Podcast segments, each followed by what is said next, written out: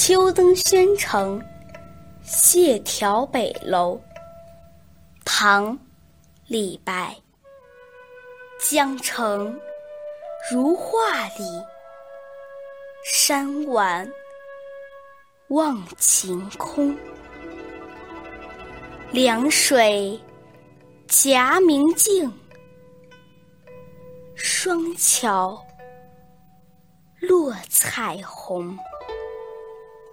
人烟寒菊柚，秋色老梧桐。谁念北楼上，临风怀谢公。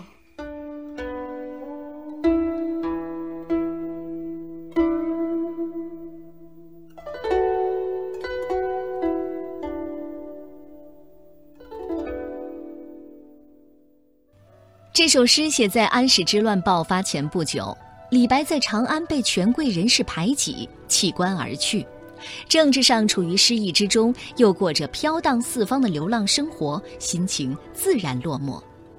这首诗的大意是：江边的城池好像在画中一样美丽，山色渐晚，我登上谢眺楼，远眺晴空，两条江之间，一潭湖水像一面明亮的镜子。江上两座桥，仿佛天上落下的彩虹，橘林柚林掩映在让人感到寒意的炊烟之中。秋色苍茫，梧桐也已经显得衰老。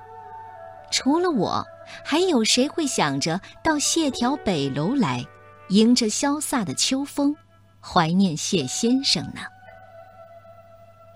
谢眺北楼是南齐诗人谢眺任宣城太守时所修建的，又名谢公楼，在唐代的时候改名叫叠嶂楼。谢眺是李白很佩服的诗人，之所以到宣城故地重游，是因为李白在政治上苦闷彷徨，找不到出路，只能寄情山水。当时复杂的情怀，很难有人能够理解。